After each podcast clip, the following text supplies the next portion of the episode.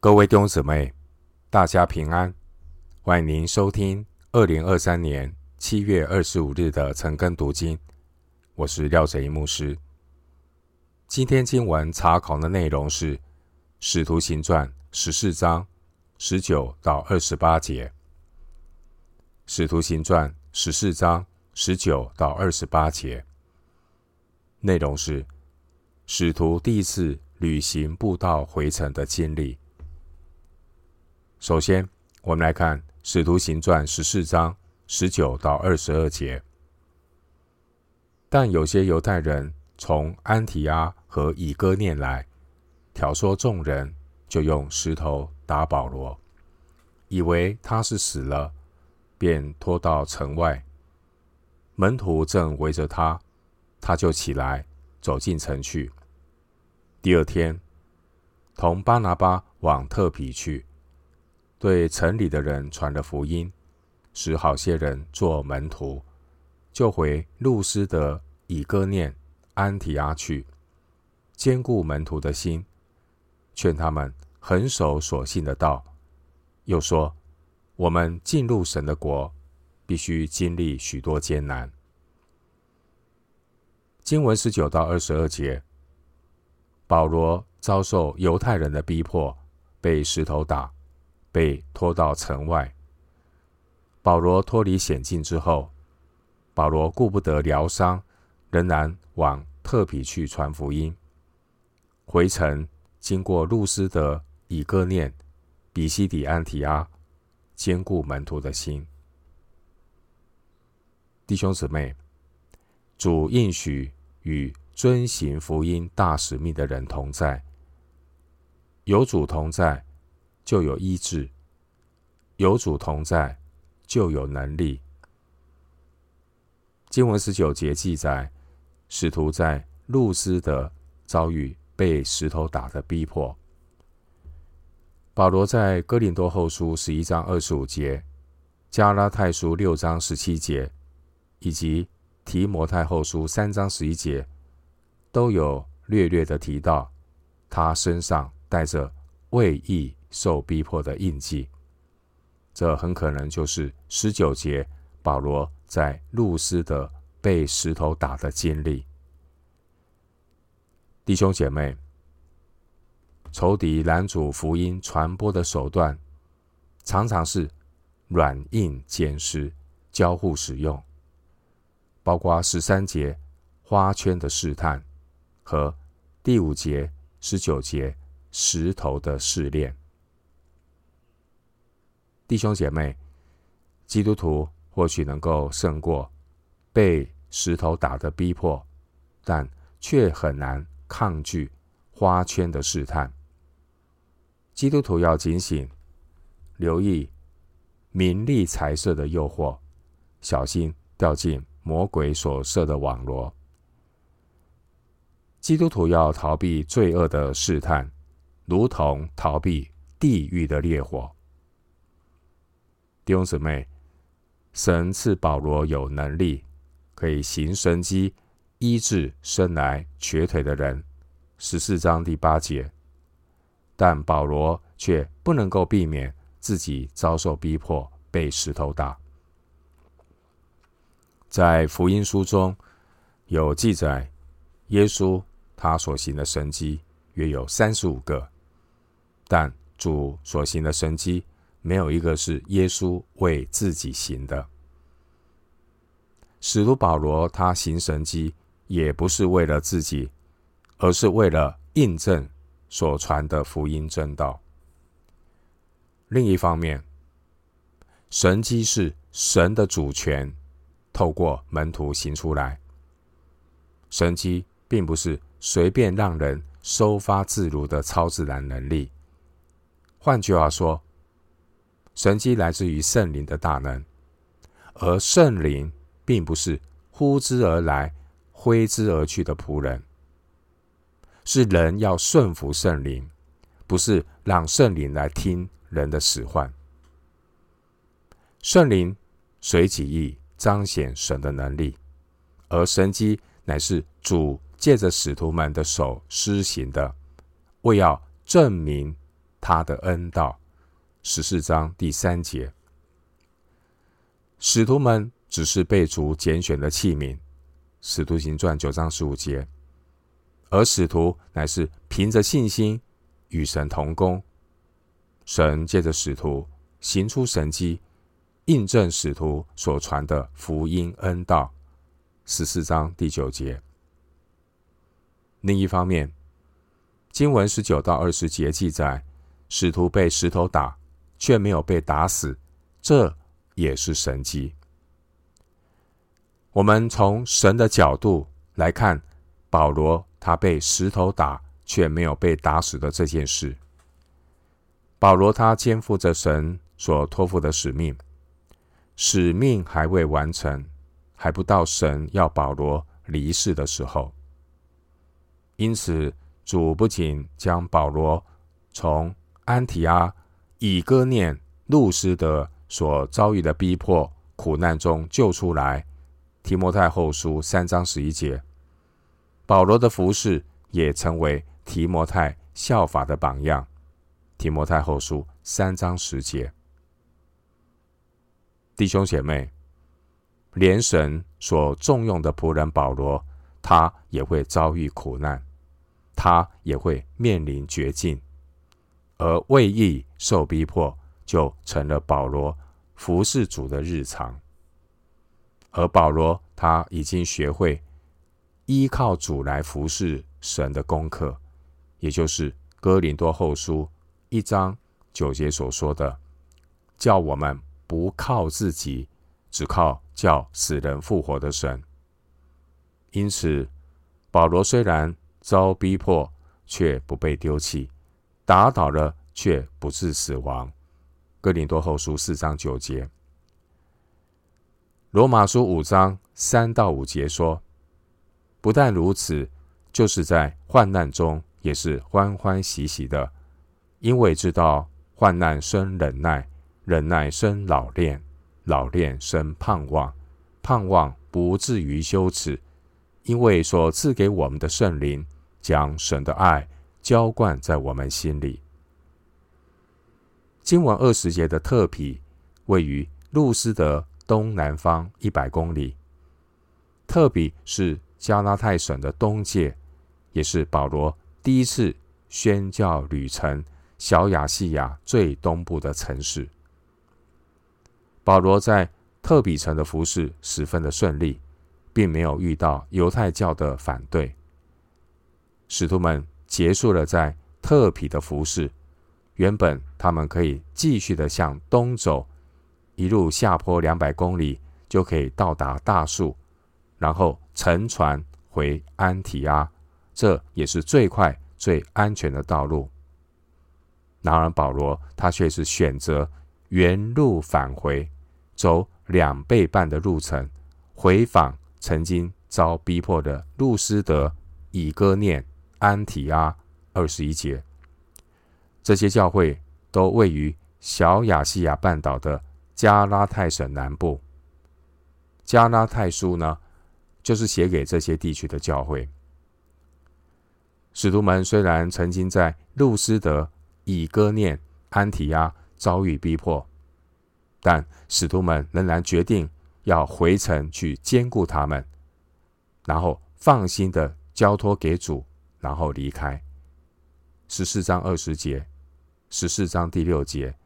十三章五十到五十二节，保罗他把服事的结果交托在神的手中。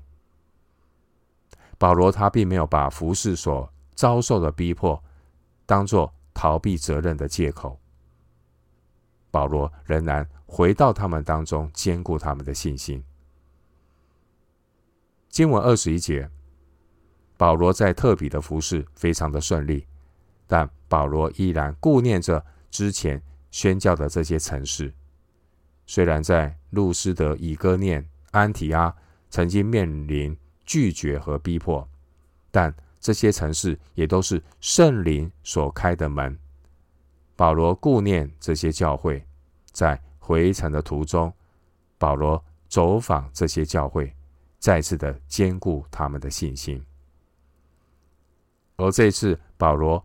回城兼顾教会的过程中，我们看到圣灵保守一切的平安，并没有任何意外的发生。使徒们从容不迫地兼顾门徒的心，劝他们恒守所信的道。十四章二十二节，并且在他们当中选立了长老来看守主的教会。十四章二十三节。保罗第一次的宣教旅程，就是在圣灵的带领和保守当中顺利的完成。我们也从使徒保罗和巴拿巴他们身上看到顺服、忠心的服饰，是我们的榜样。经文二十二节，使徒坚固门徒的心。坚固门徒，并不是说一些隔靴搔痒的安慰话。而是说出属灵征战的真相。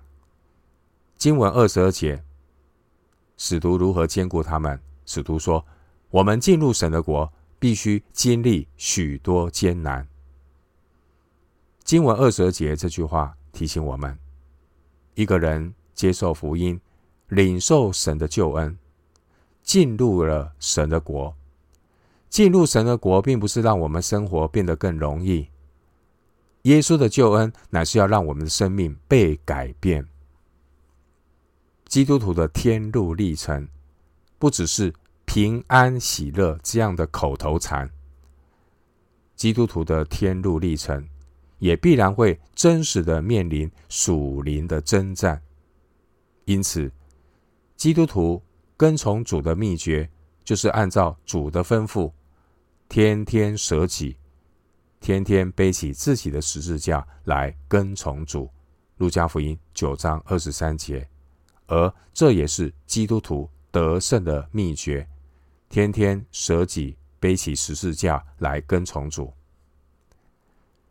任何一个服侍主的基督徒，他在属灵的征战中，虽然会经历许多艰难，然而神也是透过这些允许的艰难，让我们的生命。不断的更新蜕变，苦难拆毁我们的旧人，使我们谦卑，好让我们更学习依靠主，内心一天心事一天。哥林多后书四章十六节，在铁沙罗尼迦后书一章四节那边告诉我们，当我们在所受的一切逼迫患难中，仍旧存忍耐和信心的时候。这才是真正顺服神的权柄。为义受逼迫的人，他们可算配得神的国。帖撒罗尼加后书一章五节。回到今天的经文，使徒行传十四章二十三节。二人在各教会中选立的长老，有禁食祷告，就把他们交托所信的主。使徒行传十四章二十一到二十三节内容记载，保罗完成特比的工作之后，使徒们就按着原路回路斯德、以哥念、安提阿，兼顾门徒，选立长老。经文十四章的二十一节提到，使徒宣讲福音。当年使徒向不同背景的人讲明。福音的核心就是耶稣基督，并他钉十字架。十四章二十二节特别提到兼顾门徒这件事，因为这些属灵的新生儿必须及时的喂养，才能够因此渐长，有属灵的抵抗力来抵挡仇敌。彼得前书五章是五章的第九节。十四章的二十三节提到教会的治理，教会的治理需要选立长老来带领。信徒如果没有教会，就等于把羊丢给狼群；而教会如果没有治理的领袖，教会很容易就变成一盘散沙，产生混乱。经文二十三节说，使徒把教会交托给主。宣教士需要学习放手，让主接手。经文二十三节的长老，原文是复数，这是指各教会治理的领袖。二十三节这节经文是使徒行传中，在耶路撒冷教会以外地区首次提到有长老的地方，也是新约圣经首次提到关于长老的设立。可以对照使徒行传二十章十七节，参考提摩太前书五章十七节，提多书一章五节，雅各书五章十四节。彼得前书五章一节五节，经文二十三节提到设选立长老，选立长老的这个选立原文的意思是挑选，参考哥林多后书八章十九节。可见呢，这些长老是由设立教会的使徒所选立的，也可能是使徒指定。也可能是由门徒来选举，使徒来按立。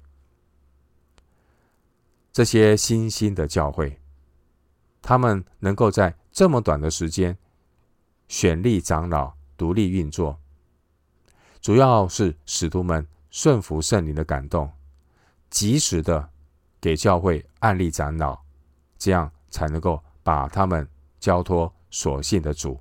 二十三节。因为这些按立的长老，他们乃是要对主耶稣负责。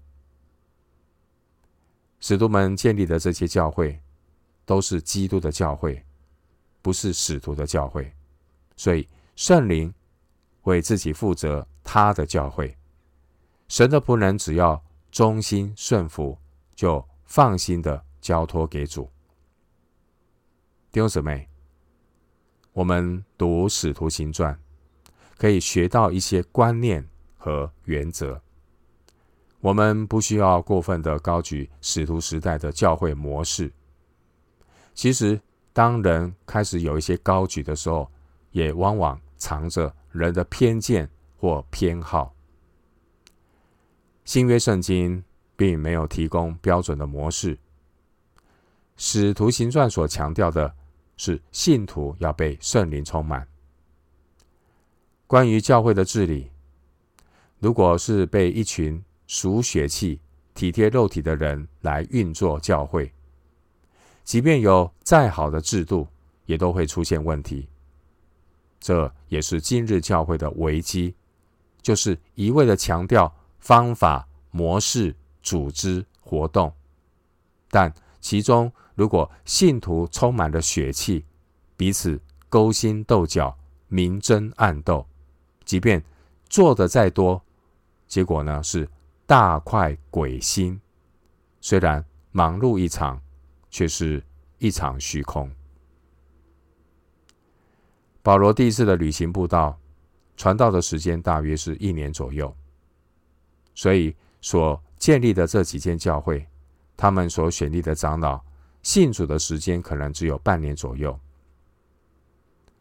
保罗在提摩太前书三章六节提到，初入教的不可做监督，恐怕他自高就落在魔鬼所受的刑罚里。提摩太前书三章六节。但是呢，具体的情况还是会因人而异。今天呢，我们已经有了全本的圣经，我们属灵的知识也比使徒时代的信徒更多，但。今天很多的教会，却不能够像使徒时代那样，很快的选立出长老。初期的教会，他们的处境是会有逼迫，他们越受到逼迫，信徒的生命成熟得更快。相反的，今天的教会非常的安逸，越是安逸的教会，越难塑造出灵命成熟的信徒领袖。今天教会的困难，就是有很多信耶稣很多年的属灵巨婴，结不出成熟的果子，服侍推三阻四，结党纷争，就如同属肉体的哥林多教会。回到今天的经文，《使徒行传》十四章二十四到二十八节，二人经过比西底，来到庞菲利亚，在别家讲了道，就下亚大利去，从那里坐船往安提阿去。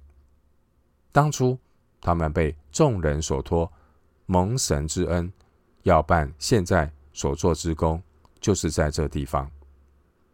到了那里，聚集了会众，就述说神借他们所行的一切事，并神怎样为外邦人开了信道的门。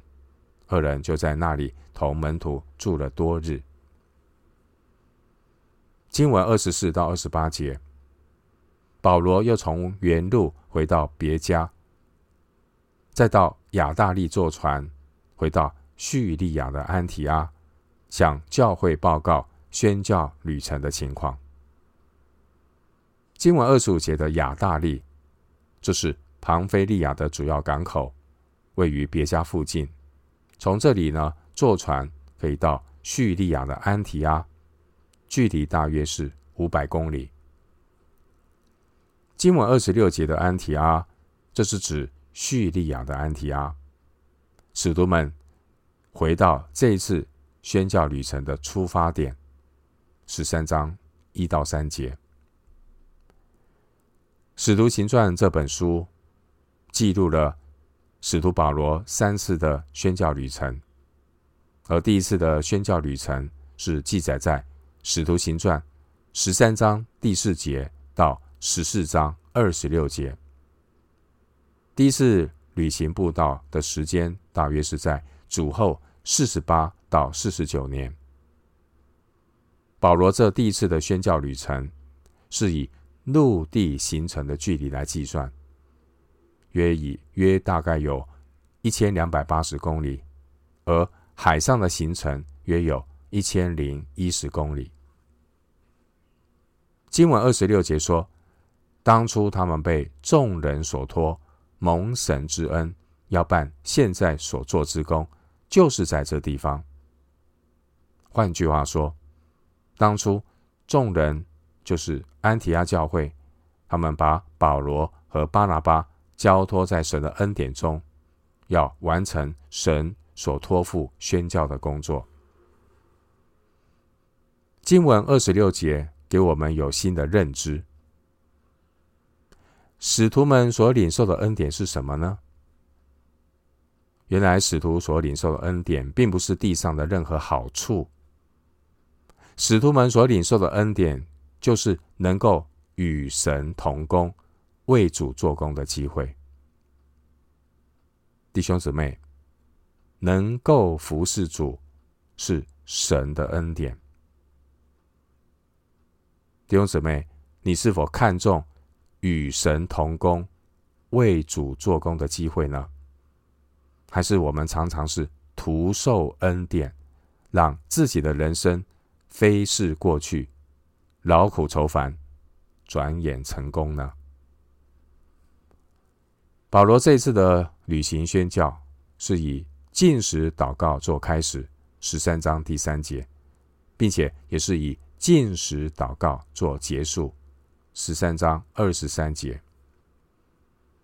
保罗这第一次的宣教旅程是从被圣灵差遣开始，十三章第四节。然后是以建立教会，把教会交托所信的主做结束，十三章二十四节。因此呢，我们看到保罗第一次的旅行宣教，从头到尾都是本于他、依靠他、归于他。罗马书十一章三十六节。所以呢，保罗和巴拿巴向安提阿教会报告的重点。并不是他们如何不畏惧艰难，带领了多少人信耶稣，不是。保罗所见证的是十四章二十七节所说的，在十四章二十七节，使徒们述说神借他们所行的一切事，并神怎样为外邦人开了通达的门。十四章二十七节，经文二十七节，通过了使徒们的分享，让这些当初差派他们去宣教的弟兄姊妹清楚的知道，原来保罗他们整个宣教的旅程，其实都是圣灵在带领，所有布道的工作，就如同十四章二十七节所说的。是神借他们所行的，而使徒们只不过是神所拣选的器皿。保罗他回顾第一次宣教旅程的过程，使徒们传福音，有可能受到欢迎，也有可能遭遇逼迫。当使徒被人追捧的时候，他们没有得意忘形。当使徒们遭遇逼迫的时候，他们也没有灰心丧志。弟兄姊妹，今天我们不能够读《使徒行传》，然后只是学一点使徒工作的皮毛，却没有看到使徒们服侍得胜的关键，就是要顺服圣灵，被圣灵充满。基督徒读《使徒行传》。不能够只是学个皮毛，只是增加一点圣经的知识。基督徒在读了《使徒行传》之后，如果还是依靠肉体服事，结果就是画虎不成反类犬。我们看到今天的教会这一种属肉体的服事光景，教会属肉体的服事光景就是。稍微有一点服侍的成绩，就沾沾自喜，到处炫耀。但是呢，稍微遇到一点难处，就到处抱怨，并且我们看到今日教会那个祷告冷淡退后的光景，难怪很多教会只有热闹的活动，却没有看到真正的复兴。弟兄姐妹。神乃是借着各样的难处，让我们看到自己的软弱，学习去查验神纯全、善良、完全的旨意。当初使徒们，他们被差派出去传福音，他们是边走边调整，签放在怀里，定是有耶和华。也许使徒们并不完全清楚圣灵的通盘计划，然而使徒们在服侍的过程中发现，虽然主允许他们被犹太人逼迫，但是从这一切苦难中，主都把他们救出来了，并且为外邦人开了通达的门。正因为如此，使徒们即便是被人拒绝，被逼迫，被用石头打，被反对的人驱逐，但是呢，他们从来没有害怕退后，也没有灰心。十四章二十节，弟兄姊妹，再次的强调，今天我们读《使徒行传》，不能够只是学使徒服饰的皮毛。基督徒不能够只是很有心、很热心。但却是充满血气。服侍主如果没有圣灵的差遣，只是凭着个人的血气来做，做到最后，大家人仰马翻，一片乱象。或是呢，有时候服侍遇到一点的难处，就怨天尤人，怪东怪西。这种体贴肉体的服侍，充满血气的服侍。不是妄自菲薄，就是自以为意。经文二十八节说，二人就在那里同门徒住了多日。二十八节，我们看到使徒暂时在那边的停留，因为呢，圣灵不久之后，很快又要差遣他们开始新的布道旅程。